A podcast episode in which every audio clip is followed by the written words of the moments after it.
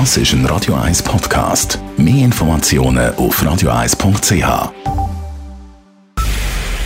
Es ist 9 Uhr. Radio 1, der Tag in 3 Minuten. Mit dem Alles Karl.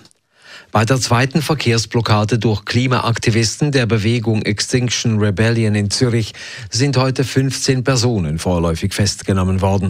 Sie wurden bei den Blockaden im Raum Rudolf-Brunn-Brücke und Urania-Straße weggetragen. Die Feuerwehr hat zudem mit einer Drehleiter zwei Aktivistinnen von einem mehrere Meter hohen Holzgerüst holen müssen. Die Aktivisten selbst denken nicht ans Aufhören, wie deren Sprecher Markus Bossart sagt, trotz des Risikos, dass jeder und jede Einzelne dabei trage. Es geht auch um viel. Es geht um Klimakrise. Und wer heute noch nicht verstanden hat, was das in wenigen Jahren bedeutet, der hat sich noch nicht genug informiert, der verdrängt. Und das ist ganz normal. Ein Schutzmechanismus, ein psychischer, der verdrängt, was effektiv seit Jahren und Jahrzehnten bekannt ist, was auf uns zukommt. Und was hat Politikerinnen und Politiker sich nicht getraut, uns zu sagen. Die Aktivisten wollen nun auch morgen wieder am Mittag vor Ort sein, so ihr Sprecher. Etwa jede zehnte Pflegefachkraft hat seit Beginn der Corona-Pandemie den Beruf aufgegeben oder das Arbeitspensum verringert. Der Grund sei die außerordentlich hohe Arbeitslast. Dies mache sich gerade auf den Intensivstationen bemerkbar. Viele Pflegerinnen oder Pfleger seien auch krank geworden, sagte Roswitha Koch vom Schweizer Berufsverband der Pflegefachleute heute vor den Medien. Der Pflegeverband SBK fordert, dass der Bundesrat das Gesundheitswesen weiterhin mit oberster Priorität behandelt. Es dürfe zudem nicht mehr vorkommen, dass Krebsbehandlungen wegen der Corona-Pandemie verschoben werden müssen. Die SBB kaufen bei Stadler Rail für mehr als 2 Milliarden Franken 286 neue Regiozüge vom Typ Flirt. Stadler Rail setzte sich bei der Vergabe des Auftrags gegen die Konkurrenten Alstom aus Frankreich und Siemens aus Deutschland durch. Laut SBB bieten die neuen Triebzüge mehr Komfort, so etwa mehr Stauraum für Velos, Kinderwagen und großes Gepäck, Abdeckung mit Mobilfunk und Datenempfang für unterwegs sowie Steckdosen in den Abteilen.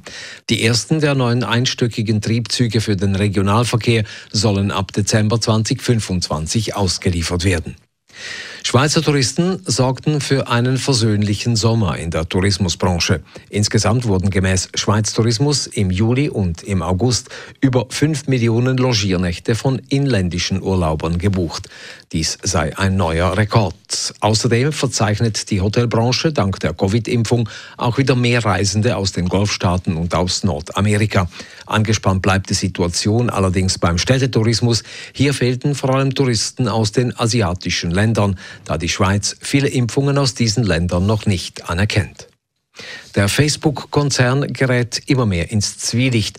Er stelle seine Geschäftsinteressen über die Sicherheit der Nutzer und gefährde den Jugendschutz. Diese Vorwürfe äußerte Frances Hogan, eine ehemalige Mitarbeiterin des Unternehmens, die zuvor schon als Whistleblowerin interne Dokumente von Facebook den Medien zugespielt hat. Facebook wisse über die Probleme im Zusammenhang mit Hassrede oder mit Posts von Kriminellen bestens Bescheid, tue aber kaum etwas dagegen, sagte Hogan bei einer Anhörung im US-Kongress. Radio 1 Wetter. In der Nacht ist es häufig nass, morgen beruhigt sich das Wetter ein bisschen und es gibt neben lokalen Regengüssen auch Aufhellungen. Temperaturen am frühen Morgen um 8 bis 9 Grad, am Nachmittag nicht mehr als 14 Grad. Das war der Tag in 3 Minuten.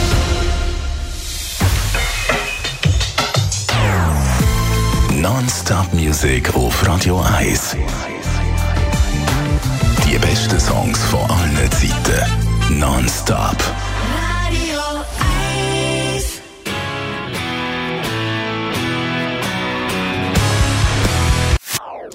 Das ist ein Radio 1 Podcast. Mehr Informationen auf radio1.ch.